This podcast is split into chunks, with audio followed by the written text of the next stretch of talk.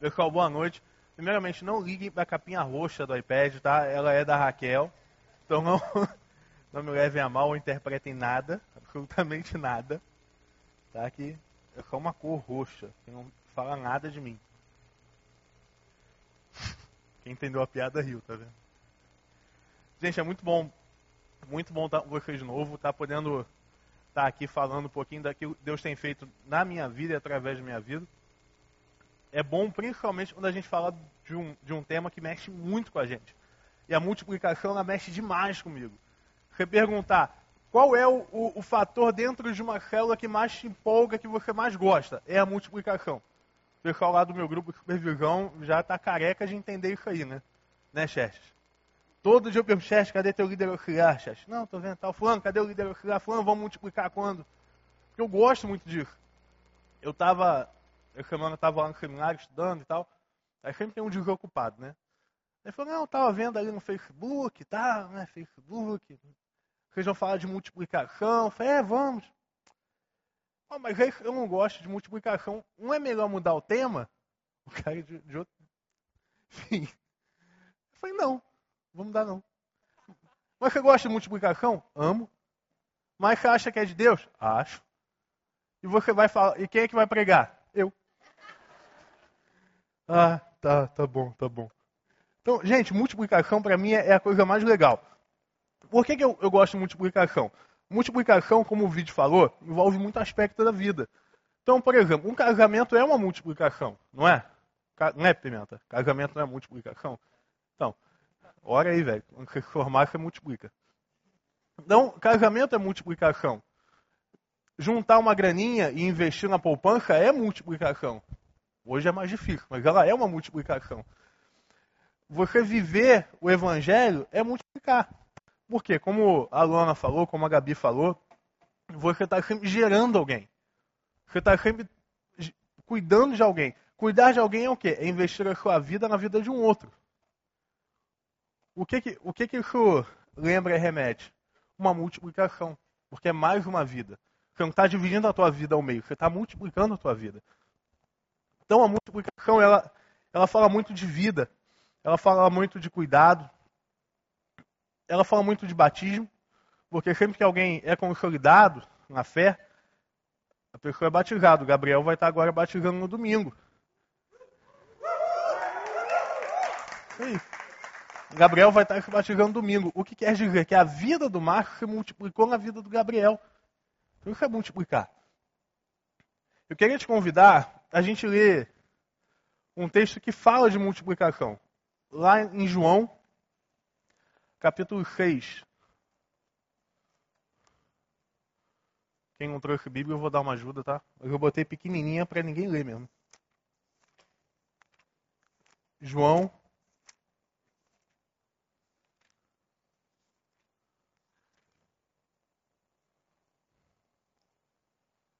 João 6, versículo 1. Algum tempo depois, Jesus partiu para outra margem do mar da Galileia, ou seja, o mar de Tiberíades, e grande multidão continuava a segui-lo, porque viram os sinais milagrosos que ele tinha realizado nos doentes. Então, Jesus subiu ao monte e sentou com os seus discípulos. Estava próximo à festa da Páscoa. Levantando os olhos e vendo uma grande multidão que se aproximava, Jesus disse a Filipe: Onde compraremos pão para esse povo comer? Fez essa pergunta apenas para pô-lo à prova, pois já tinha em mente o que ia fazer.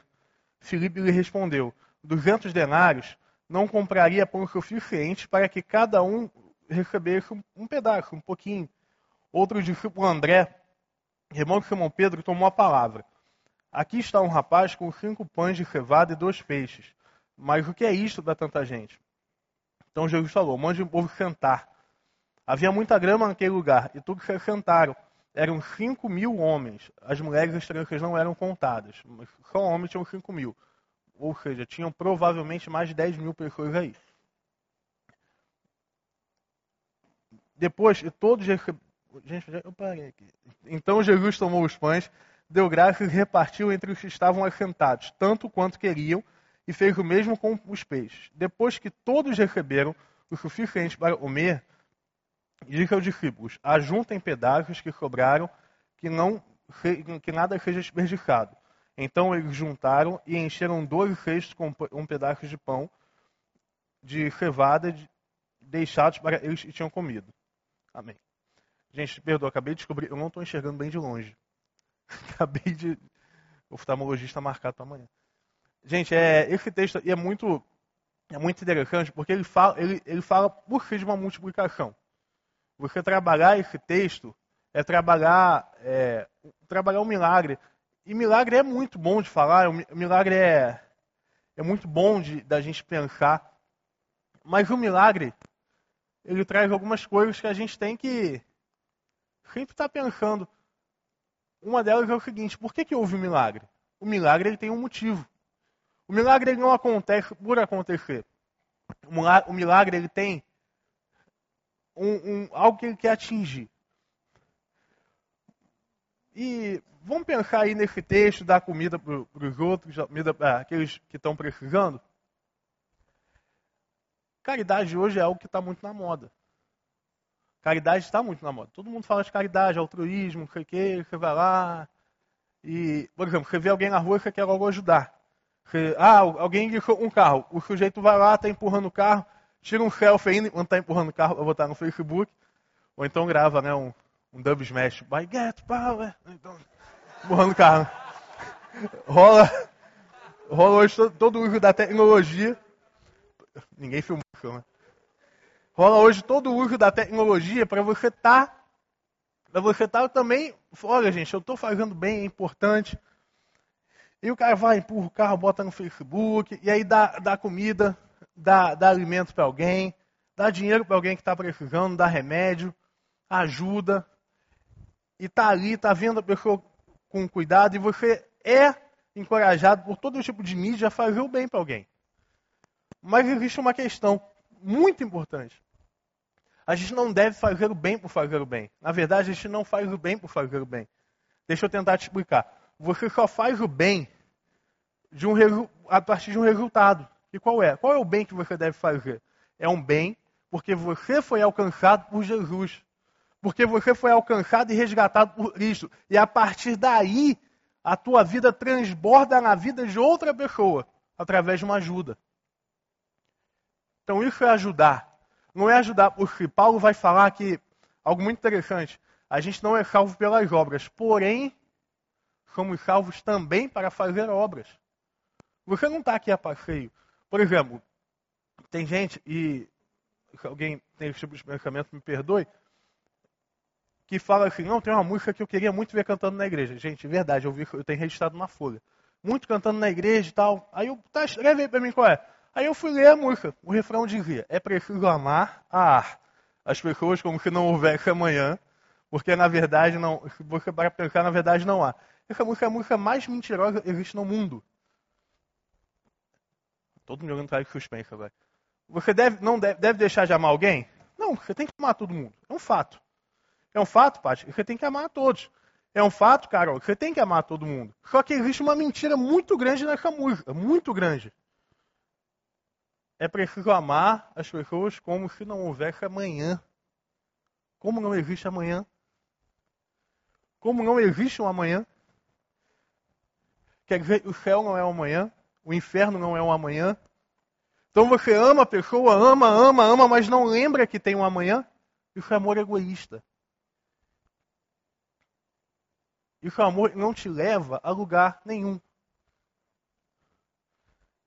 Sabe por quê? Porque existe um amanhã. E você tem que amar as pessoas como se houvesse amanhã, porque existe. Você tem que amar alguém como se tivesse amanhã, porque amanhã vai chegar para todo mundo. Perto de Deus ou longe de Deus, mas vai chegar para todo mundo. E aí as pessoas vão te colocando na tua cabeça, não, simplesmente ame. Não fale da tua religião, espaço para o outro. Não é falar da tua religião, mas é falar daquilo, da energia que te move é falar daquilo que gera vida em você. É falar de algo que mexe, mexe no teu peito, no fundo do teu peito. Isso é amar pensando que existe um amanhã.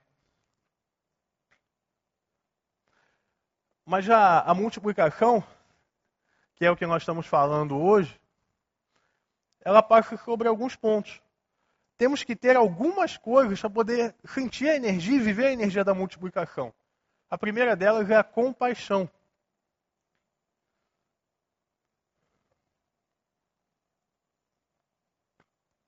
A Bíblia diz o seguinte: levantando os olhos e vendo uma grande multidão, é o que ela fala a respeito de Jesus. Jesus levantou os olhos e viu uma grande multidão. Interessante é pensar que algumas outras versões dessa mesma história, elas vão falar o seguinte: Jesus viu uma multidão e delas teve grande compaixão. Jesus viu uma multidão e teve compaixão. E aí a gente tem um, um outro lado. Então ele faz o seguinte: e fez é, o que daremos, onde compraremos pão para esse povo comer? Fez uma pergunta apenas para pô-lo à prova, ou seja, Jesus perguntou para pôr Filipe à prova, pois já tinha em mente o que fazer. E Filipe fala o seguinte: nem mesmo 200 denários comprariam comida para que ninguém pegasse, pegasse pelo menos um petisco.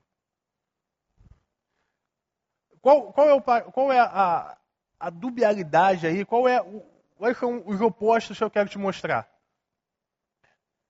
Filipe não entendeu algo muito importante, o que é a compaixão. Se você reparar aí, você vai ter uma diferença simples: compaixão versus pena. Filipe viu a multidão. Filipe viu que a multidão estava lá. Mas o que Filipe teve foi pena. Filipe viu que eles teriam fome, viu que eles estavam com fome, mas Filipe teve pena. Jesus teve compaixão. E eu vou te explicar por quê. A compaixão é um sentimento profundo de amor que vai impulsionar o teu coração a fazer algo. Olha para mim, compaixão vai te ajudar e vai te impulsionar a se mexer, a olhar aqueles que estão à sua volta e se mexer. A pena não. A pena ela vai fazer você olhar para quem está à sua volta, vai tampar os seus olhos e vai te tirar de frente. A pena ela é o oposto. A pena é quando você olha para aquilo que você pode fazer. E a compaixão vai olhar para aquilo que Deus quer fazer. Isso é muito diferente, isso é muito, muito mais intenso. É muito diferente, por exemplo, quando você olha, por exemplo, para um, um amigo seu que talvez hoje esteja traficando drogas, para uma amiga sua que talvez fique com 20 meninos numa noite, e talvez até algumas meninas achem normal, e você, eu vou orar por ela. Mas você ora, e só ora, e nunca abriu a boca para falar do amor de Deus, o que Deus fez na tua vida. Olha a diferença. Compaixão, não. Compaixão, você vai lá, vai bater na porta daquela pessoa e vai falar: senta aí que eu quero falar contigo. E vai se mexer vai correr para fazer alguma coisa, porque a compaixão ela vai mexer muito mais com o teu peito do que a pena. A pena vai te transformar em um passageiro. Em um simples passageiro. Em alguém que não não participa de nada. A compaixão, ela, por exemplo, te faz sentir a dor do outro. A pena te faz ver a dor do outro. E olha que, que interessante. Os discípulos não sabiam.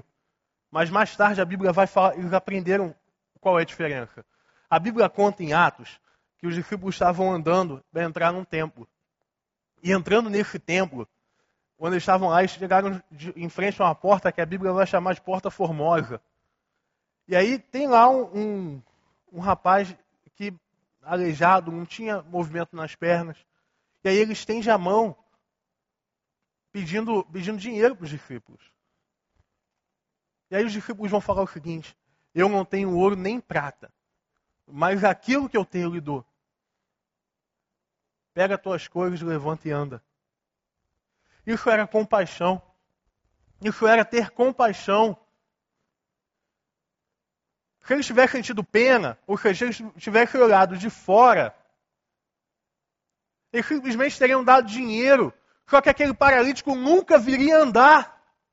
Imagina, ia cair o paralítico no bolso um 10 prata e continuar paralítico. Prejuízo era o mesmo. Quando você deixa de ter compaixão, de agir, de se mexer e fica com pena, você pode atrapalhar aquilo que Deus quer fazer na vida de outra pessoa. Porque Deus te chamou, não foi para ter um papel de telespectador, Deus te chamou para fazer parte. E a gente só faz parte quando a gente tem compaixão e sente a dor do outro. Isaías 58 vai dizer o seguinte: grite bem alto, não se, contenha, não se contenha, levante a tua voz como uma trombeta, anuncie ao meu povo a rebelião dele, pois o dia a dia me procuram, parece ficar desejosos de conhecer os meus caminhos, como, como um país que faz o que é direito, que obedece os meus mandamentos. Diga, Senhor, porque jejuam? O que vocês vestem?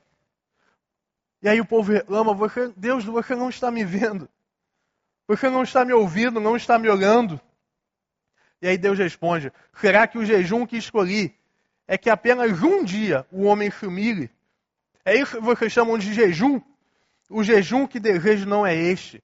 O de jejum que desejo é soltar as correntes da injustiça, soltar toda a corda de julgo, pôr em liberdade todo o oprimido. Não é, um, não é por acaso o meu jejum compartilhar um faminto, abrigar o pobre desamparado e vestir o nu. O que Deus está falando para a tua vida é que muito mais além de você orar, de você entregar a tua vida diariamente a Deus, você tem que se mexer. Você tem que ter compaixão. Deus está te chamando para algo muito grande, eu tenho certeza que está. Mas de telespectador você não vai a lugar nenhum. Deus está te chamando para uma revolução. O jejum é importante? É. O jejum é bíblico? É. Mas se ele não for aliado à atitude de estender a mão para quem quer que seja, ele não vale de nada. E talvez Deus não esteja te ouvindo. É isso que a Bíblia está falando aqui. Para viver uma multiplicação das nossas vidas, precisamos nos mover em fé e não pelas nossas forças. Deixa eu te lembrar, pela tua força, você não consegue alimentar uma multidão com, com apenas um McFish. Você não consegue, com cinco pães e dois peixinhos, alimentar uma multidão. Você não consegue, talvez, dar um conselho a alguém, orientar alguém pelas suas forças. Mas você consegue, pelo poder de Deus, multiplicar a sua vida. O mundo está faminto o mundo está faminto. Gente, é, às vezes a gente fala isso e, e parece não que a gente está falando besteira. Mas chega de gente aqui falando, olha, me ajuda que eu quero ver Deus, e ninguém nunca falou de Deus para mim. Como não lembrar a história do pastor Léo Matos, lá de Belo Horizonte, que virou traficante de drogas, vendia drogas, e até aos 20 anos ninguém falou de Deus para ele. A primeira vez falaram, ele largou tudo e seguiu a Jesus. Jesus está tendo compaixão do mundo e a gente está apenas vendo uma pena. E pena não gera multiplicação.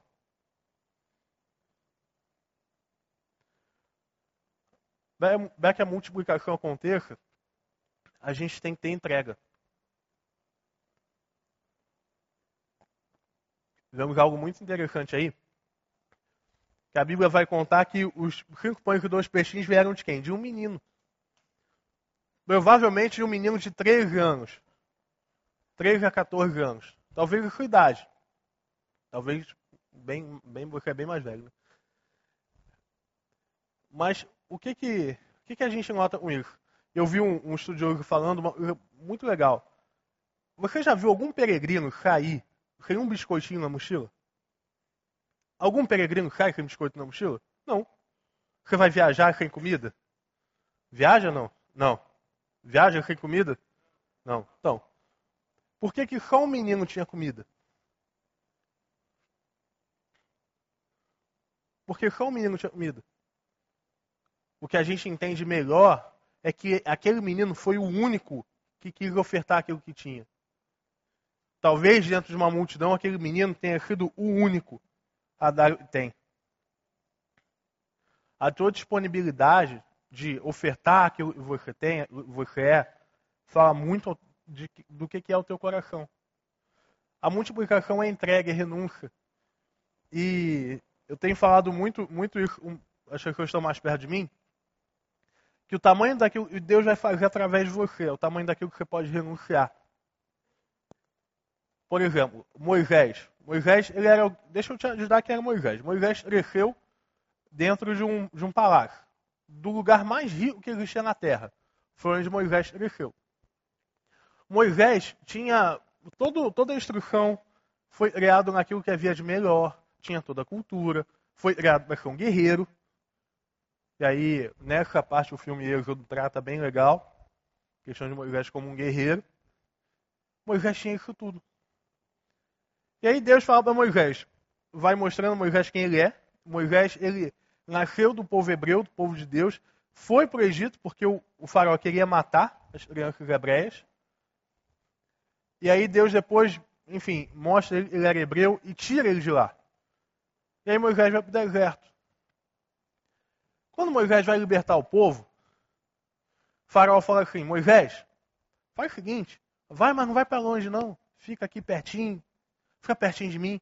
Aí Moisés, não, eu vou, eu vou todo, eu vou embora. Tá bom, Moisés, faz o seguinte. Deixa as crianças aí.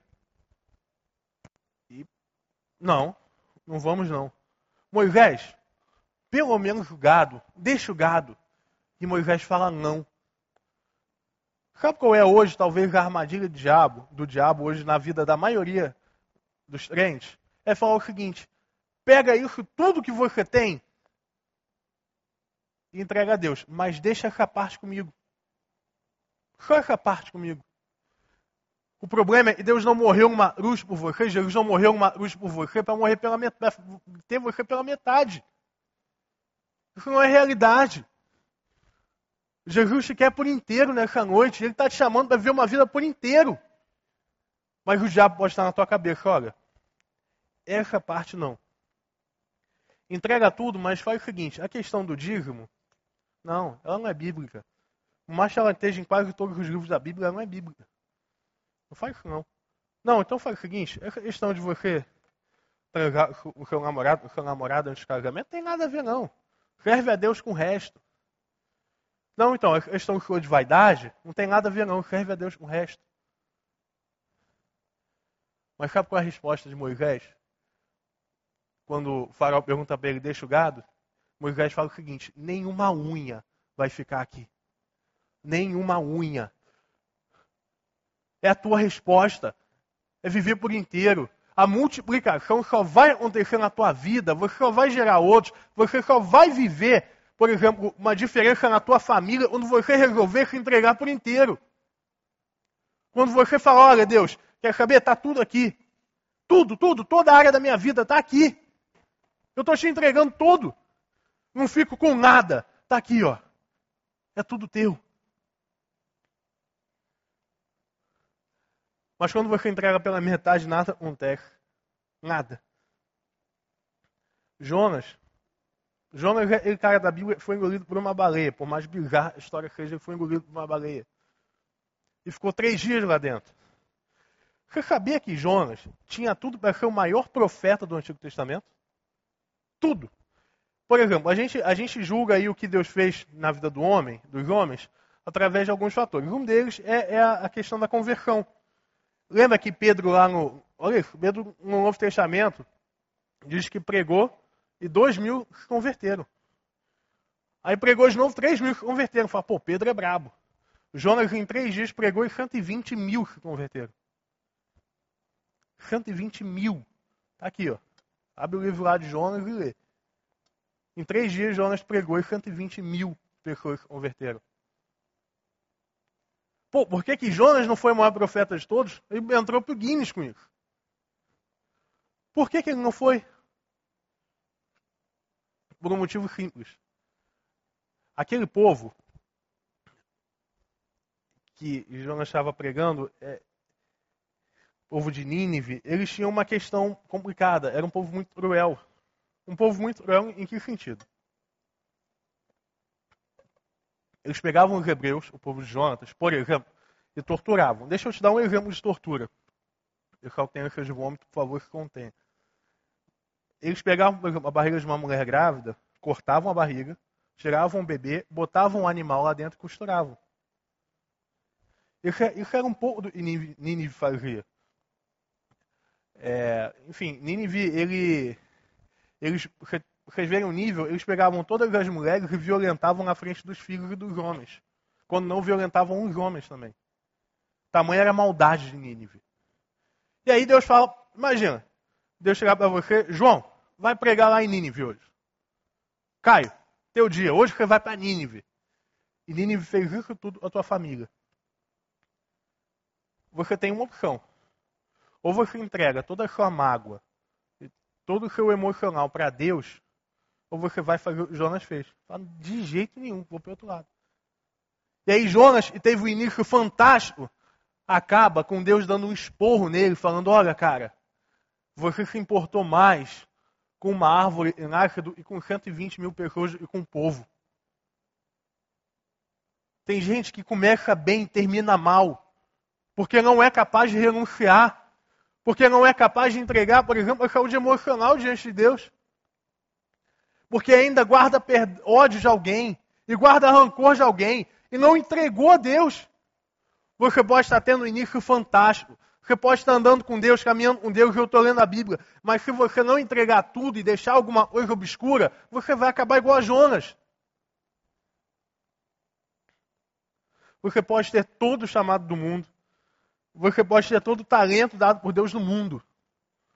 Você pode liderar célula como ninguém, você pode tocar guitarra como ninguém, pode andar de skate como ninguém. Mas se você não renunciar você não vai fazer absolutamente nada para Deus. Você vai acabar mal, muito mal. Vai acabar como Jonas acabou. Outro cara também que renunciou na, na Bíblia é um cara chamado João Batista. João Batista era primo de Jesus, provavelmente aí tinha meio ano, mas Jesus nasceu perto. E João Batista era para ser um sacerdote. O que, que ele fez? João Batista resolve largar tudo e vai para o deserto. Largou tudo e foi para o deserto. História de João Batista. E lá ele dizia o seguinte: Eu sou a voz que prepara o caminho. Eu vou ter que diminuir para alguém crescer. E esse alguém era Jesus. De repente, Jesus vai lá e é batizado, e de uma certa forma encerra o ministério de João Batista. Imagina, você está lá há 30 anos. Você está liderando o céu há talvez uns 4 anos, 5 anos. Há muito tempo. E aí Deus fala o seguinte: sai, para de fazer isso que agora eu vou fazer. Talvez você esteja estudando para o vestibular da medicina alguns, alguns anos. E aí Deus de repente fala o seguinte: olha, não é medicina, eu quero engenharia. Você larga e vai para lá. De repente você está numa empresa está fazendo várias provas lá dentro.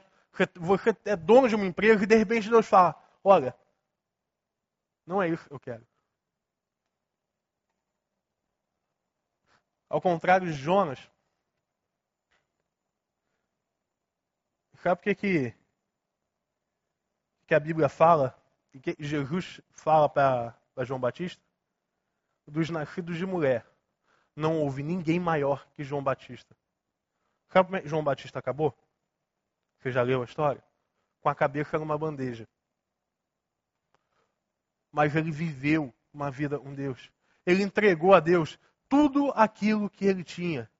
Voltando para Moisés, o chamado de Moisés foi muito interessante. Muito interessante. Lembra eu falei que Moisés era um príncipe e tal, foi para o deserto. Lá no deserto conheceu uma mulher, casou com ela.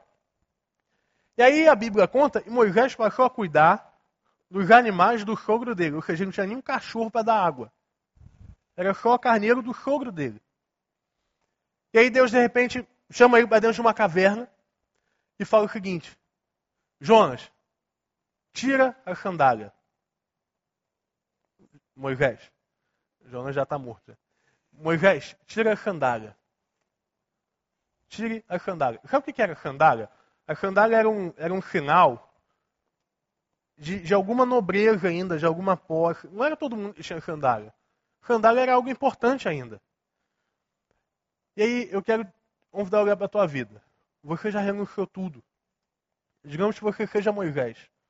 Você renunciou tudo que tem para renunciar.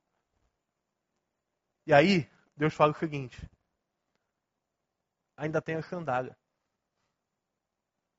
Deus está falando para você nessa noite. Olha, ainda tem aquele cantinho ali. Ainda tem aquele cantinho que você não me entregou. Ah, mas eu já me converti. Ah, mas eu já estou orando, eu estou lendo a Bíblia. Mas quando você vai entrar e encontrar um Deus, Deus está falando para você: olha, aquele cantinho, tira ele, devolve. E é assim que você encontra e tem um relacionamento genuíno com Deus. A multiplicação ela tem que ter a renúncia, ela tem que passar pela renúncia. Por último, eu já chamar o pessoal do, da adoração. A multiplicação tem que ter poder de Deus. Poder de Deus.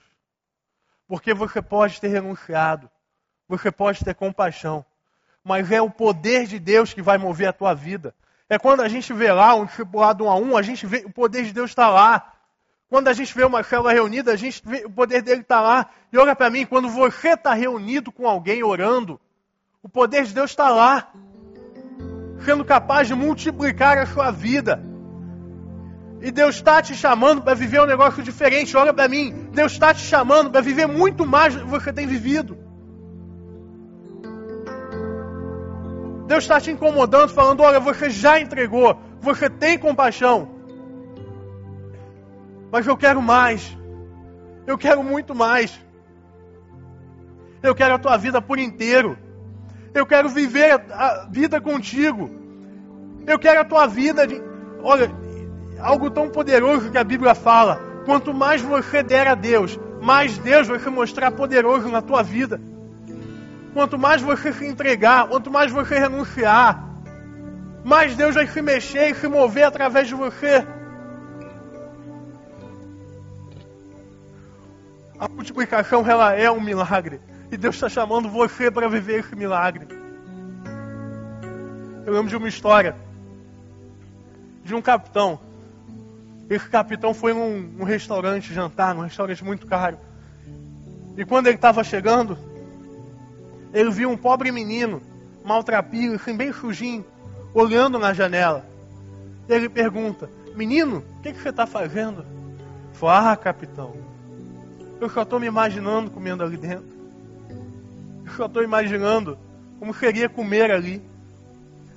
E aí o capitão diz: Ah, menino, se você tivesse arrumadinho, eu te levava lá para comer. E aí o menino: Pois não, capitão pega a blusinha dele, hoje a poeira, ajeita o chapéuzinho dele. Estou pronto, capitão.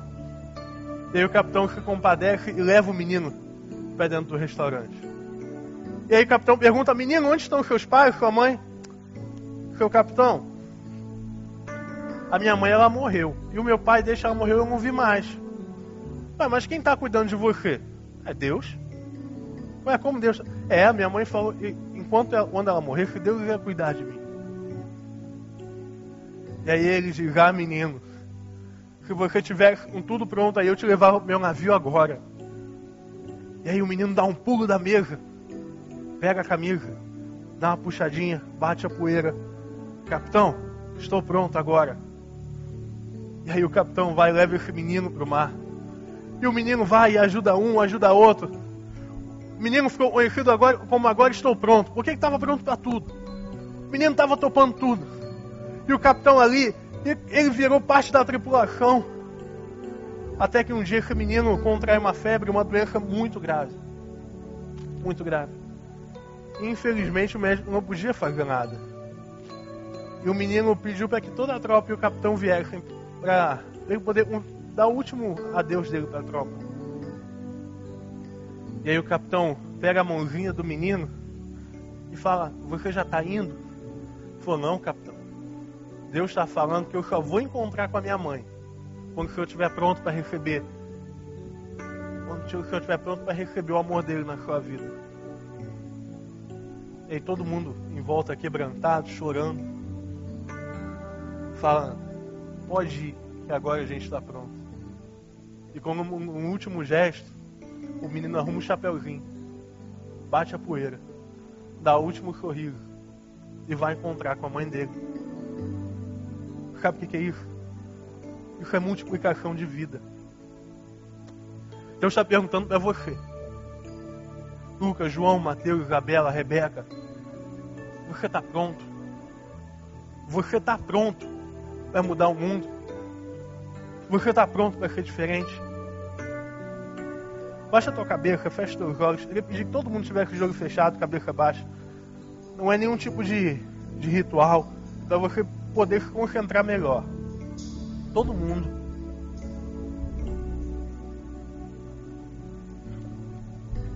Deus quer multiplicar a tua vida, mas o que falta você entregar? O que está faltando você entregar?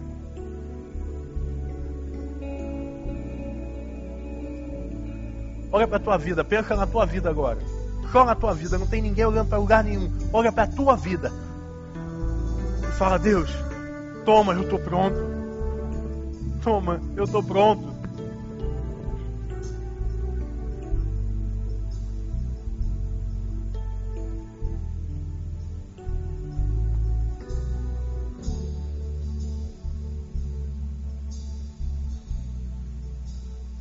Ora a Deus agora. Fala, Senhor, eu não entendo muito bem ainda o que está acontecendo, mas eu estou sentindo algo diferente no meu coração. Estou sentindo algo diferente. Estou sentindo algo mexendo comigo. Vem à minha cabeça aquilo que eu tenho a entregar. Está vindo. Eu estou lembrando disso. Eu quero ter força de eu entregar.